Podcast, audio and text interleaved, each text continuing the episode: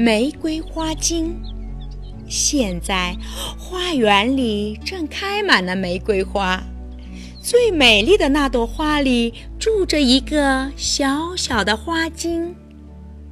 一天，花精从它又温暖又柔软的花瓣房子里走出来，在菩提树的叶脉上走来走去。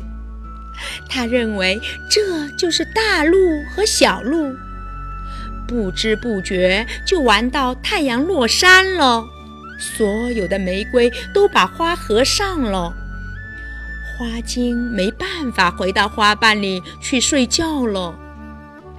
风在吹着，露水是那么的凉，小小的花精害怕起来。它从没有在外面宿过夜呀。这时，花精看到了两个年轻人，他们是多么漂亮的一对恋人呢！我会很快就办完你哥哥交给我的事的，年轻人说。那时我就马上回来娶你。姑娘哭了起来，摘下了一朵玫瑰。她那么热烈地吻着那花儿，花儿就自动地张开了。小花精赶快飞进去，把她的头靠着那柔软的花瓣。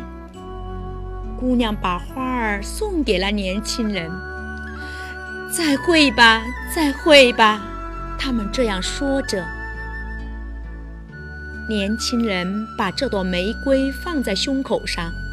他的心跳得那样厉害，弄得小花精也心跳起来。年轻人走过一片阴暗的森林时，一个阴险毒辣的人跟着也来了。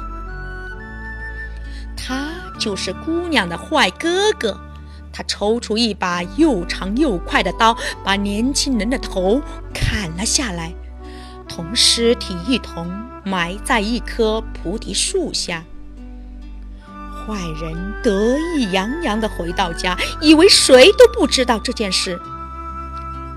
但是小花精却看到了这一切，便飞到坏哥哥帽子上，和他一起回到家里。哥哥看到妹妹睡梦中甜蜜的微笑，发出一阵恶魔才有的笑声。这时，小花精飞到姑娘耳边，把那件可怕的事原原本本的告诉了她。相信我吧，你可以在床上找到一片干叶子作证。花精说：“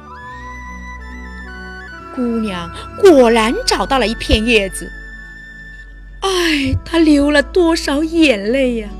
小花精不忍心离开她。”就坐在窗台上，望着这个可怜的姑娘，在她耳边讲一些花精们的故事，同时散发出甜蜜的玫瑰花的香气。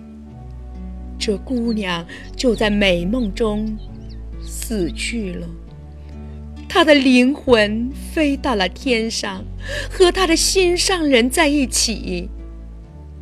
恶毒的哥哥看妹妹死了，以为他的东西都该归他了，就把素心花盆搬到他自己屋子里。